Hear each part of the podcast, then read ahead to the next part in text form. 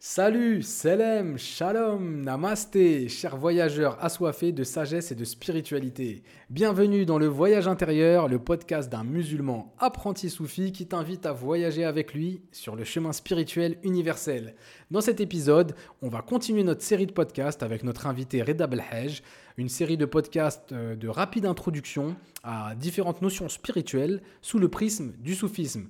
Euh, et pour cet épisode, on va parler d'islam et de soufisme et essayer de, présenter toutes ces notions de manière spontanée. Notre invité, Reda Belhaj, je vais le présenter. Il est né d'un père marocain et d'une mère algérienne. Il a grandi entre Marseille et Casablanca. Il a vécu en Irlande, au Portugal, étudié aux États-Unis et voyage régulièrement aux quatre coins du monde pour encadrer, des groupes de personnes dans le domaine du soufisme et de la spiritualité. Euh, c'est quelqu'un qui est de formation scientifique, mais Reda est aussi conférencier, artiste peintre, poète et romancier. Il est l'auteur d'un podcast génial que je vous recommande tous d'aller écouter. C'est un podcast rempli de sagesse qui s'appelle Les couleurs de l'amour et euh, je vous mets le lien en description, n'hésitez pas. Alors voilà, les présentations sont faites. Maintenant, place au voyage, place à l'échange et au partage. C'est parti, jingle. Papa, c'est quoi le meilleur voyage du monde? Le voyage intérieur. Le voyage intérieur. Mais ensemble. Tu es bien sur le voyage intérieur. La vie, la mort, l'amour, toujours. Le voyage, intérieur. C'est un monde infini, une porte ouverte. Allez, viens. Le train va partir. Vite, viens. Voyage, voyage intérieur. Bonjour Reda, merci de ta présence. Euh, dans cette petite capsule, on va essayer de répondre à deux questions dans une discussion euh, euh, spontanée. Euh, la première question, Reda, que j'aimerais te poser, c'est euh, qu'est-ce que l'islam?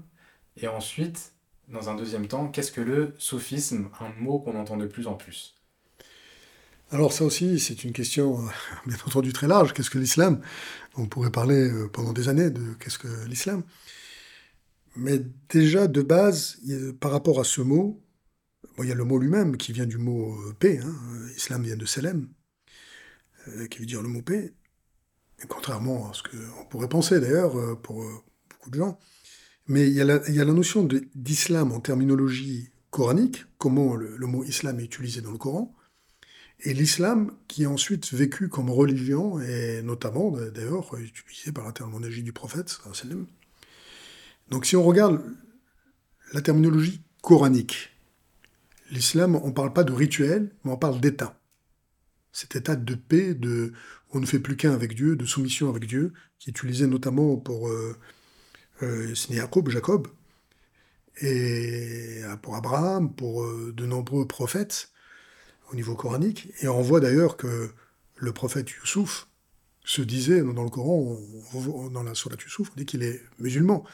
les apôtres du Christ disent qu'ils sont, veulent être comptés parmi les musulmans. Mais on voit bien que toutes ces personnes ne, font, pas le rituel musulman que l'on connaît.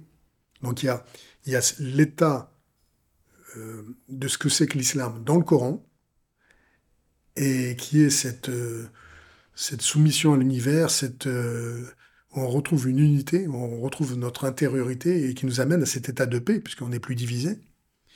Et ensuite, comment arriver dans cet état que propose donc les autres religions, mais que l'islam propose aussi, qui est la dernière religion révélée, avec un, outil religieux qui est, je dirais, euh, le dernier modèle euh, des outils religieux. La, la particularité de, l'islam, il y a plusieurs particularités, mais aujourd'hui on voit bien que l'islam a le rituel le, plus pratiqué dans le monde, qui est en progression, et c'est un rituel qui est, euh, disons, euh, je dirais d'un point de vue musulman, universel. C'est-à-dire qu'en islam, il y a des écoles juridiques différentes. Il y a par exemple les, sunnites, il y a les chiites, il y a de nombreuses écoles sunnites, il y a des voies extrémistes, il y a des voies intérieures. Mais tout le monde pratique la prière de la même manière. Euh, c'est le nombre de prières par jour, comment c'est fait. Le rituel est totalement intact par rapport à ce que le prophète a révélé, euh, sous, d'ailleurs sous la, sous la dictée de l'ange Gabriel, c'est exactement ce, que l'on pratique, un musulman qui pratique aujourd'hui, c'est exactement ce qui était pratiqué il y a 1400 ans. Il n'y a aucune variation. Et, donc, c'est les piliers de la religion musulmane, que ce soit le ramadan, par exemple, ou, la pratique euh, de la, de la salat, ce sont des rituels qui sont euh, qui font partie de la vie euh, quotidienne de, millions de gens à travers le monde et, qui n'est pas du tout euh, contesté par, par une école par rapport à une autre et, c'est quelque chose qui est de plus en plus pratiqué. Et tout ça, bien sûr, pour arriver à l'islam coranique qu'on parle, qui donc c'est des outils qui nous aide à monter cette montagne. C'est donc tous ces outils qui nous aident à monter. C'est une aide. Hein. Les, outils religieux de la religion musulmane sont une aide à arriver à un état. Il ne faut pas perdre de vue que l'objectif, c'est cet état dont on parle au niveau coranique, qui est cet état de, salut et d'unité euh, complète. Pour reprendre une, phrase, une citation du Bouddha, c'est euh, si je, vous montre la Lune avec mon doigt, ne confondez pas mon doigt avec la Lune. Et aujourd'hui, euh, beaucoup de gens confondent euh, le rituel et l'objectif de ce rituel. Ce qui aboutit parfois à un rituel qui fait son vie et au détriment de cet objectif euh, intérieur de développement intérieur. Mais si on doit prendre, par exemple, la prière musulmane, que l'on pratique, c'est un outil d'approfondissement qu'on a cinq fois par jour et qui est basé, euh, parce que tous les rituels en général sont, basés, sont liés aux astres. Hein. le, ramadan est lunaire, alors que la prière est solaire. On utilise les moments du. on utilise même les quatre éléments. Hein. Pour la prière musulmane, il y a, l'eau des ablutions, parce que l'eau précède toujours le feu. On le voit d'ailleurs dans d'autres religions, quand on va dans, on voit des temples zen, il y a l'eau avant de rentrer dans le temple. Et cette notion d'équilibre entre l'eau et le feu est fondamentale. D'ailleurs, le, Christ, qui est, solaire, qui, qui représente cet état, cette symbolique du feu, est précédé et accompagné en même temps de son cousin Jean-Baptiste Nahia, qui lui euh, va le baptiser à l'eau et qui représente l'eau. Il n'est pas étonnant qu'on fasse des ablutions avant euh, le feu de la prière. Parce que salat, l'origine du mot salat est liée au mot feu. Hein. Et donc, on pose le front à terre, euh, il y a le, mouvement euh, qui, équivaut à l'air, on est dans les quatre éléments. On commence euh, la prière avec ce qu'on appelle l'iqama salat, on fait un appel à venir, même si on est seul dans le désert, on fait cet appel. Et on appelle qui d'ailleurs? On appelle, on, on, rentre dans le domaine ésotérique, on appelle les anges, on appelle les, toutes ces entités spirituelles qui viennent et qui nous accompagnent dans cette prière. Et on les salue à la fin de la prière. On voit bien que c'est une relation euh, angélique. Et on commence debout dans le monde. À un moment donné, on est prosterné à terre, on a, on s'est libéré de l'ego, on est uni à, Dieu. Et, mais on va terminer à mi-chemin, à genoux, ni perdu dans le monde et ni euh, complètement euh, perdu dans notre dimension. L'être idéal est à la fois dans les deux. Et d'ailleurs, quand on est prosterné, euh, notre, notre cœur est plus élevé que notre, notre cerveau. Hein. C'est pas, pas pour rien. Et donc, euh, on pourrait parler euh, très longuement des symboliques ésotériques de la prière, et qui est une, une machine spirituelle, un mantra, la Rolls-Royce des mantras, hein, d'un point de vue. et donc, on, crée une relation, d'ailleurs, avec, avec ses dimensions spirituelles, avec, euh, avec ses anges. Et, comme tout rendez-vous avec, euh, avec des êtres, on ne peut pas y aller de temps en temps et des fois ne pas venir au rendez-vous. Ça demande une régularité et un ancrage. Et en fait, la prière constitue un ancrage horizontal par rapport à la dimension verticale qu'on a besoin. Dans la spiritualité, on a une dimension verticale, mais on doit être ancré. Et il est très important d'avoir ces, deux dimensions. Et les religions, donc, je prenais ça comme un exemple pour dire ce que c'est que l'islam, c'est un état dans lequel on doit arriver, mais c'est aussi une machine de guerre spirituelle qui l'accompagne, qui nous amène à cet état-là. Et, bien sûr, cette machine fonctionne si l'âme est toujours présente, si, euh, l'amour est toujours là. Parce que si on pratique sans amour, euh, il n'y a plus rien. D'ailleurs, pour reprendre euh, un dit du prophète, un dit du prophète, il, il disait qu'à la fin des temps, dans les derniers cycles, les mosquées seront pleines, il n'y aura pas un vrai croyant dedans. On voit bien que le rituel sera toujours là, mais il manquera euh, cette dimension d'amour et cette notion d'arriver à cette, euh, à cette unité. L'état, euh, le, le but, quoi. La lune, pas le doigt. Oui, C'est-à-dire Oui. l'état, l'é- l'état, l'islam, ce- ce- Oui. cette, cette façon d'être réalisé et de et d'être dans l'unité, donc dans l'amour. absolument. Ça, on parle, on parle d'islam. Maintenant, quand on parle de soufisme, euh, c'est aujourd'hui, c'est c'est un peu compliqué, mais c'est euh, pour moi euh, une autre manière de dire islam. Parce que si on voit l'historique, bon, d'où d'où vient le mot soufi Il y a plusieurs variantes, mais elle regroupe toutes ces variantes. C'est que les, les premiers compagnons du, du prophète qui étaient au premier rang, euh, Saf, les gens du premier rang, euh, mot a donné soufisme, mais ils étaient aussi habillés de laine, sauf, et ils étaient purs, safa. Donc il y a cette notion de, de- dans le soufisme qui inclut cette, euh, cet ensemble de choses. Mais en fait, ce sont des voies spirituelles au sein de la religion. Chaque, chaque religion, d'ailleurs, a des voies ésotériques et une voie exotérique. C'est-à-dire, par exemple, si on prend la chrétienté, il y a la voie exotérique classique, et la voie ésotérique dans la chrétienté se vit dans les monastères. Ce sont les, franciscains ou toutes les autres confréries qui vivent dans les monastères. La différence de l'islam, c'est que la, la voie spirituelle et ésotérique de l'islam se vit dans la vie normale. Et il y a des gens qui vous diront, oui, mais ce sont des sectes, oui, ce sont des... Mais en fait, c'est une faible connaissance de l'histoire, parce que l'islam s'est développé par des vagues soufis. Ça n'a jamais été autre chose que ça. Euh, Vous allez en Indonésie, euh, aujourd'hui, il y a 235 millions de musulmans, ils n'ont jamais vu un soldat. En Afghanistan, ils n'ont jamais vu un soldat. L'Ouzbékistan, d'ailleurs, dans leur brochure de, visite, se disent pays soufi converti par le soufisme. Euh, si vous allez au Sénégal ou en Afrique aujourd'hui subsaharienne, tout le monde a été converti par le soufisme. Mais quand on voit les pays qui sont minoritaires, où il y a eu une armée qui est rentrée, comme le Maroc, le Maroc été, euh, il y a eu un certain nombre de cavaliers qui sont venus, mais quand vous voyez le Maroc, le nom des villes, le, nombre de mausolées de saints, tout est lié de manière euh, intime au soufisme. Même la manière dont les mariages se pratiquent, même la structure du ministère de l'Intérieur au Maroc, euh, où il y a un muqaddem dans la rue, au-dessus de lui il y a un shir, au-dessus de lui il y a le wali de la ville, tout ça c'est une copie d'une structure soufie. Et, quand on voit l'élite musulmane à travers les temps, là aussi une faible connaissance de l'histoire, mais tout le monde était relié au soufisme.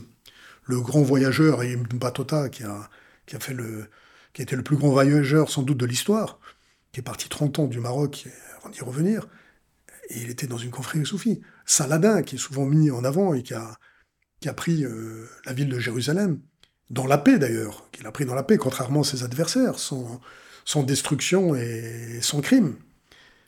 Eh ben, c'est lui qui a amené d'ailleurs la, la confrérie, la Khaderia à Damas. Il était euh, lié à ça. On dit, même que quand il était mourant, euh, Salahaddin Ayoub, Saladin, les proches de lui lui ont dit mais comment ça se fait que Dieu n'a pas ac- accepté que tu meurs sur le champ de bataille Il leur a répondu c'était pas possible parce que ma mère m'a amené chez Sidi Abd el Jilali, le grand saint de la confrérie euh, soufie qui a fondé la première confrérie. Et il a posé sa main sur ma tête, il m'a dit Tu ne mourras jamais sur un champ de bataille. Donc il y a toujours eu dans l'élite musulmane un lien étroit avec le, soufisme.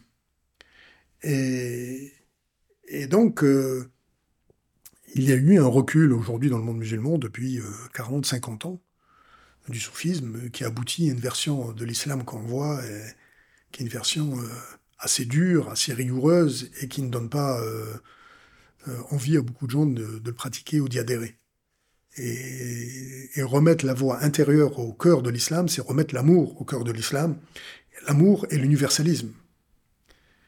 Et, et au- aujourd'hui, cet amour et cet universalisme, il y a une demande énorme dans le monde de ça, c'est-à-dire d'un ancrage religieux fort qui a fait ses preuves, avec un amour et un universalisme complet. Ce qu'on ne trouve plus aujourd'hui. On, est euh, entre ceux qui sont dans un, dans une rigueur religieuse euh, dénuée d'universalisme et d'amour. Et il y a ceux qui parlent d'universalisme et d'amour, mais qui n'ont aucune structure euh, et aucune racine. Et le soufisme nous ramène aux deux. Ouais, parce qu'aujourd'hui, euh, quand tu, quand tu parles à certains, certaines personnes, que ce soit des musulmans ou non, il y a souvent ce truc de ouais, soufi, c'est c'est celui qui prend un peu ce qu'il veut de la religion musulmane, qui est un petit peu dans un côté euh, l'amour, euh, les chants, euh, le, le, le, plaisir, et un peu une espèce de liberté au rigorisme de l'islam. Pas du tout. Alors que pas du tout. C'est un, un, préjugé qu'on a quand on parle des, des soufis, ou alors c'est peut-être certaines personnes qui le voient comme ça et qui représentent mal le, soufisme. Oui, la, la, plupart de tous les grands maîtres du soufisme étaient des... Tous les grands pratiquants du soufisme sont des rigoureux pratiquants. Parce que, contrairement à un religieux classique, ils savent, ils connaissent l'illumination qu'il y a derrière chaque outil religieux. Ils reculeront pas devant ça. Ils sont au contraire dans une relation intime avec Dieu. D'où le, le qui veut dire le rappel, où on est en permanence en contact avec Dieu. On dit que le soufi, en fait, c'est celui qui est entièrement à l'intérieur avec Dieu et à l'extérieur avec les gens. C'est ce rapport-là. Il vit dans son monde, mais en même temps, intérieurement, il est avec Dieu. Et donc euh, la rigueur, il se l'impose à lui-même, pas aux autres. L'exemple du prophète, c'est d'être rigoureux avec soi-même et très large avec les autres. Et dans un amour inconditionnel de ce qui est autour de nous. Et rigoureux avec soi-même dans sa pratique. Absolument.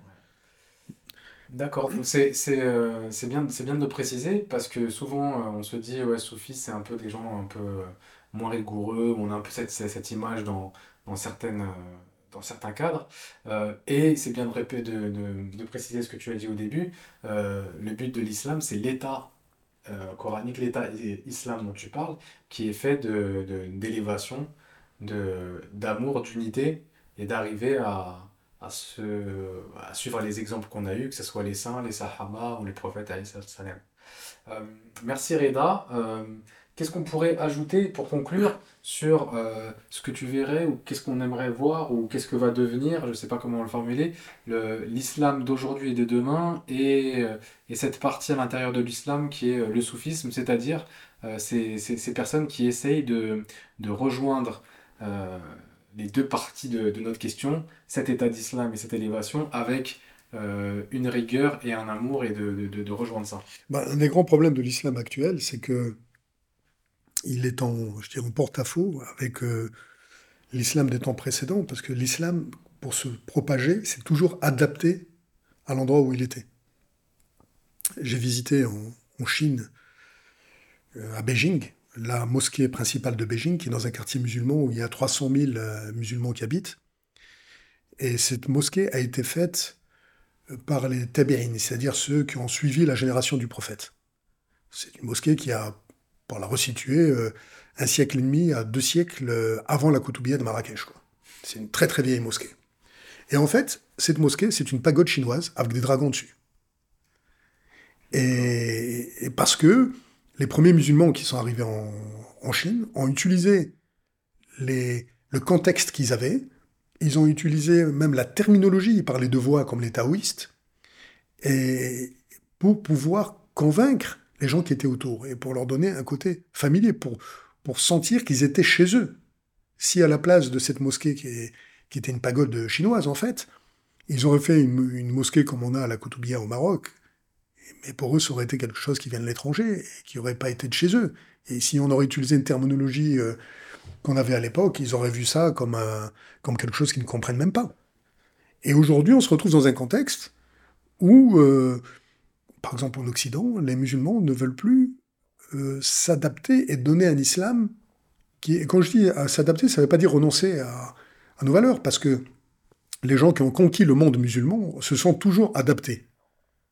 Euh, sans renoncer à leurs valeurs. Leurs valeurs, euh, l'islam, c'est la pratique des cinq piliers de l'islam. personne ne conteste la pratique des cinq piliers de l'islam. C'est le, Coran, la perfection coranique que l'on lit. C'est l'amour pour le prophète. Mais on ne parle pas de ça. On parle de s'adapter dans un mode de vie. Et, ça, on ne peut pas convaincre euh, des Occidentaux de devenir des Arabes. On est en train de parler de spiritualité musulmane. il faut faire la distinction avec la culture arabe. Et aujourd'hui, il y a une grande confusion où les gens pensent que pour devenir ou pour être musulman, il faut être un bon arabe. Alors que ça n'a absolument rien à voir. Les Arabes représentent 10% du monde musulman. 90% ne sont pas des Arabes. Les Iraniens ne sont pas arabes, les Turcs ne sont pas arabes, les Afghans ne sont pas arabes, les Indonésiens, les Malaisiens, on peut... La liste est, très longue. Et, les gens essaient de véhiculer un modèle qu'ils ont dans leur tête de ce que c'est que l'islam, mais qui en fait n'est pas du tout euh, lié à l'islam. Qui est l'islam euh, euh, culturel arabe. Arabe. De, culture arabe. Alors que c'est très intéressant ce que tu dis, parce que ça nous, ça nous renvoie sur notre prochaine capsule qui va parler de l'universalité de l'universalité de l'islam. Tu parles d'adaptation, tu parles de conversion par le soufisme et par le fait de s'adapter à des cultures, à des époques et à des lieux. Et tu, tu, me, tu me donnes cette réponse à la question de qu'est-ce que le présent et le futur de l'islam. Ce que tu sous-entends, c'est que l'islam a voie à se développer en mettant en avant cette universalité versus ce qui est en train de se passer maintenant, qui est le préjugé de l'islam arabe ou de l'islam culturel dans un état donné. Si cet islam peut euh, euh, incarner cette universalité, il va pouvoir se développer encore plus parce que son ADN est universel. Absolument. Merci beaucoup Reda pour, euh, pour ça, cette discussion très intéressante. C'était euh, une autre capsule euh, sur la spiritualité et on vous dit à bientôt pour la prochaine. Reda, prends soin de toi et merci pour tout ça. Merci à toi. Chers voyageurs de l'intérieur, c'est la fin de cette étape. N'hésite pas à aller découvrir d'autres épisodes ou à me contacter sur les réseaux sociaux pour un partage, une idée ou simplement me donner ton avis. Ça fait aussi partie du voyage. Que la lumière du voyage intérieur t'illumine et que tu puisses tirer profit de tous ces fruits. On se retrouve à la prochaine étape du voyage pour un prochain épisode. Et puis d'ici là, prends soin de ton intérieur. Car comme le dit l'adage, qui veut voyager loin, ménage sa monture. Qui veut voyager à l'intérieur, ménage son cœur. Allez, salut, salam, shalom, namaste.